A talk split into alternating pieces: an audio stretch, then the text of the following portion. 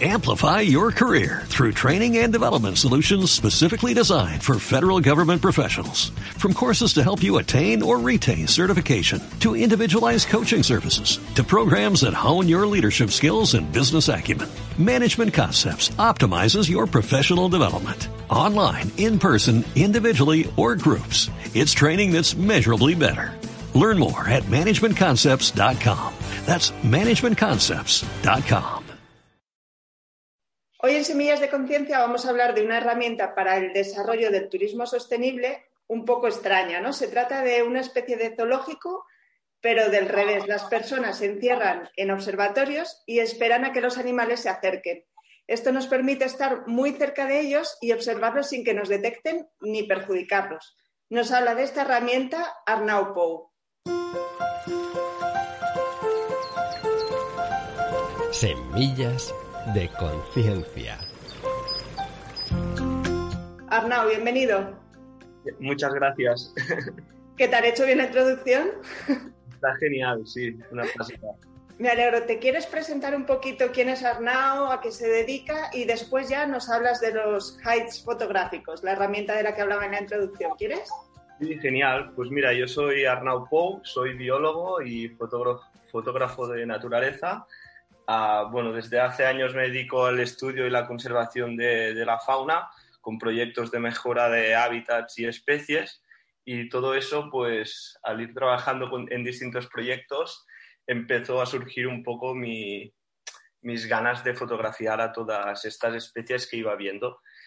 poco a poco voy bueno, un poco profesionalizando la fotografía y llegan proyectos más a nivel fotográfico de publicaciones de fotos, de un poco de, storytelling o de, también de, divulgación ambiental.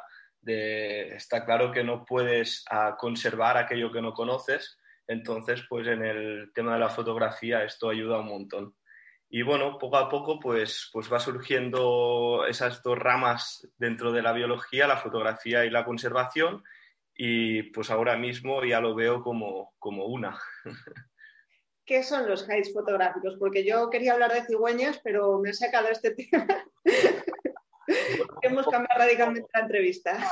Un poco los heights fotográficos eh, tienen también dos ramas. Una de ellas es la, la sensibilización ambiental, donde puedes observar a distintos animales salvajes muy cerca tuyo sin que ellos te vean, porque los heights fotográficos son unas cabañas de madera que tienen un cristal espía delante en forma de espejo, o sea, tú ves lo que hay fuera, pero ellos no ven lo que hay dentro y entonces tú puedes observar, ¿no? Pues todos esos animales que, vienen. Los, los están pensados cada uno para una especie distinta, ¿no?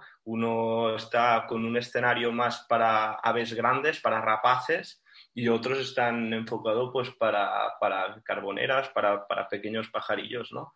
Entonces, una rama es la educación y sensibilización y la otra es ah, la, parte más fotográfica, donde tú puedes sacar el cromo, ¿no?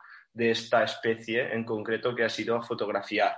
Entonces son escenarios muy curados, ¿no? donde, donde se tiene mucho tacto a la hora de montarlos, donde los fondos quedan bien iluminados, las especies, no hay, no hay distracciones, ¿no? Solo tienes el animal delante y la foto que vas a hacer va a ser el cromo. Eso es porque la gente pues va a un height fotográfico. Aparte que también todo esto ayuda un poco también al desarrollo rural, ¿no?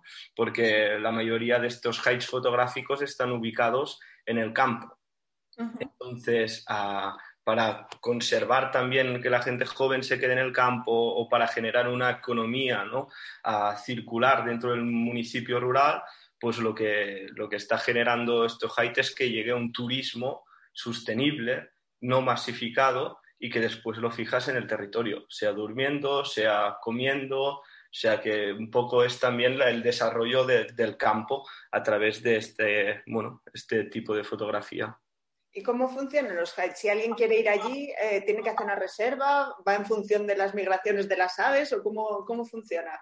Pues mira, una de las empresas que hemos montado está en forma de asociación y lo que hemos hecho es una, red de heights por, desde, aquí arriba Lleida hasta abajo el Delta del Ebro, donde la gente pues, puede reservar este, el height que, quiere, ¿no? de la especie que quiere fotografiar y entonces un poco cada height es, un mundo, ¿no?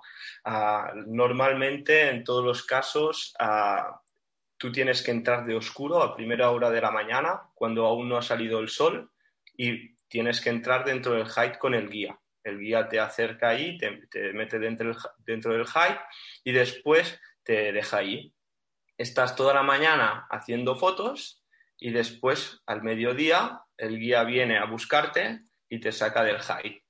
Entonces, de esa forma evitas también que todas las, en este caso la mayoría aves, pues no, no, no, las molestes ni tengan, pues tampoco cambien su comportamiento al ver o a darse cuenta que hay gente ahí delante, ¿no? Entonces, por eso la importancia de ir siempre tan temprano. ¿Y los hikes, eh, hay una garantía de que haya esas aves que tú vas a fotografiar? ¿Sabéis que están viviendo allí en la zona o cómo, cómo a ver, esto es importante. Nosotros no podemos asegurar nada porque realmente ah, son animales salvajes y su comportamiento pues también es salvaje, ¿no? Pero nosotros hablamos siempre de probabilidades y en eso somos siempre muy sinceros porque no nos gusta decir mentiras, ¿no? Esta semana pues el bicho por lo que sea, ahora venimos de un periodo un poco difícil que es la nidificación donde pues las parejas están han estado cobando los, huevos dentro del nido y pues, pues eso, las probabilidades de que entren son bastante más bajas. Ahora, por ejemplo, ya han empezado a eclosionar los huevos y han salido los pollos y de vuelta pues estamos a, a una muy buena época porque tienen hambre y vienen a buscar comida. Entonces, ahora las probabilidades son altas.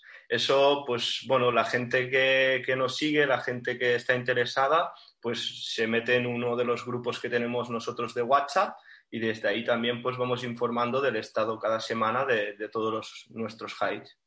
Qué guay. Y hay sorpresas también, a veces vienen especies no esperadas a estos hides.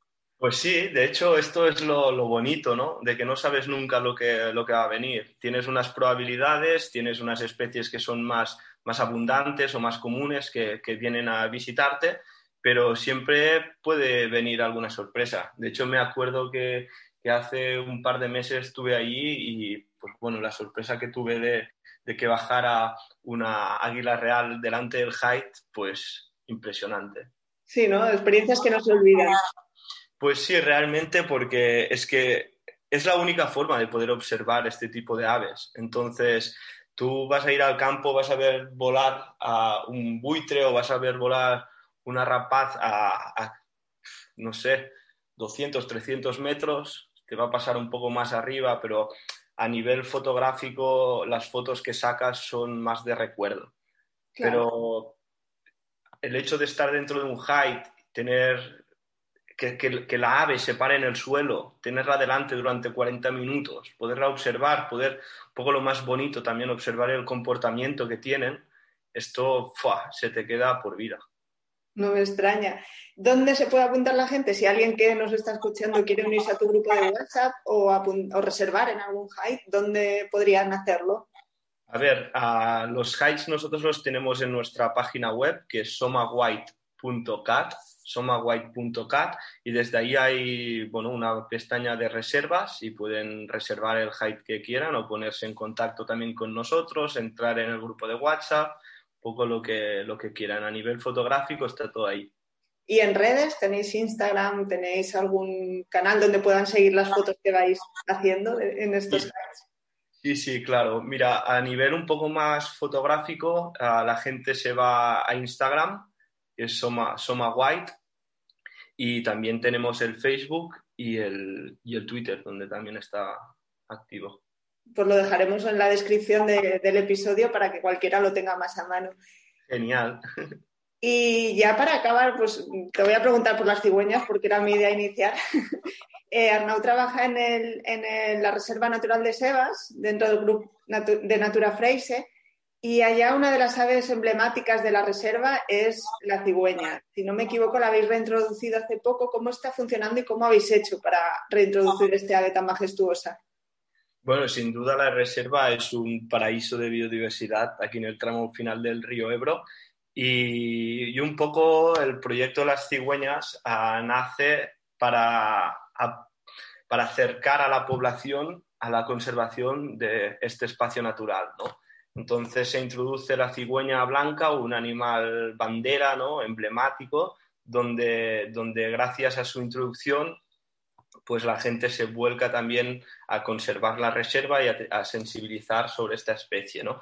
Esto se produce hace 20 años, que justo va de la mano con otro proyecto que es el de los caballos de la Camarga, unos herbívoros adaptados a las zonas de humedales, donde, donde bueno, ahora tenemos 11 ejemplares y nos gestionan el carrizo, ¿no? toda esa, esa vegetación uh, más palustre y, genera estos hábitats más ah, de lagunas, ¿no? de aguas de poca profundidad, de barros, donde hay mucho alimento para animales de mayor envergadura y que puedan bajar al suelo, ¿no? que no haya tanta rama ni tanta vegetación alta. Entonces, pues bueno, es un proyecto que va de la mano con las cigüeñas y, lo que se hace es potenciar a los espacios abiertos para que puedan tener más sitios donde, donde buscar alimento. ¿no? Las cigüeñas llegan hace 20 años y se encierran dentro de un aviario. Es una, una zona donde pueden volar, ah, pero están encerradas porque, bueno, curiosamente tienen un... Bueno, las cigüeñas ah, migran ¿no? a donde han nacido. Entonces, si nosotros reintroducimos la cigüeña en un sitio donde no había, cuando las dejas ahí se van a volver donde han nacido, no ahí donde quieres que estén, ¿no? Entonces lo que se hace es meterlas en este aviario, en esta gran ah, jaula, ¿no? Durante dos años, donde un poco formateen o reseten su GPS interno y se piensen que, han nacido ahí. Una vez allá están aclimatadas, lo que se hace es se les abre las puertas y, y libremente pues vuelan.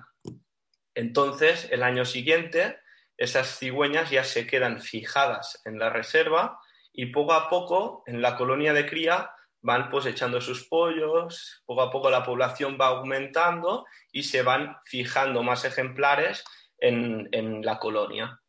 Es impresionante, ¿no? Cuando vuelve el primer ejemplar. Es brutal.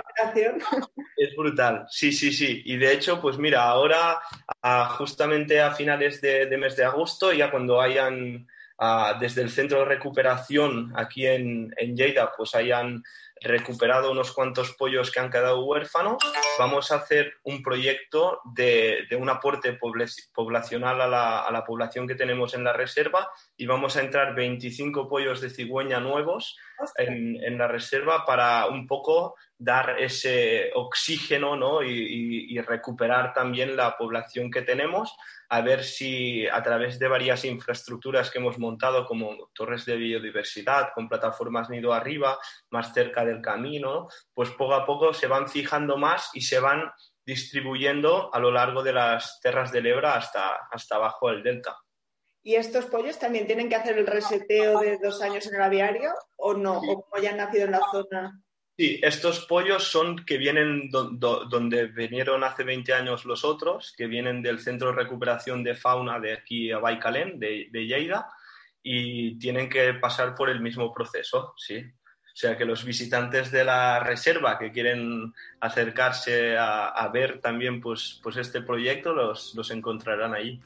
Genial pues ya no tenemos tiempo para más, aunque estaríamos toda la mañana aquí hablando. Lo dejamos para más adelante. Si quieres, dentro de unos meses te volvemos a llamar y seguimos hablando a ver cómo van los pollos de, las cigüeñas y a ver qué ha habido en los heights últimamente. pues genial. Y de hecho, pues mira, podemos buscar la excusa para hablar de, de otras curiosidades de otros animales también. Me parece estupendo. Muchísimas gracias, Arnau. Guay, gracias.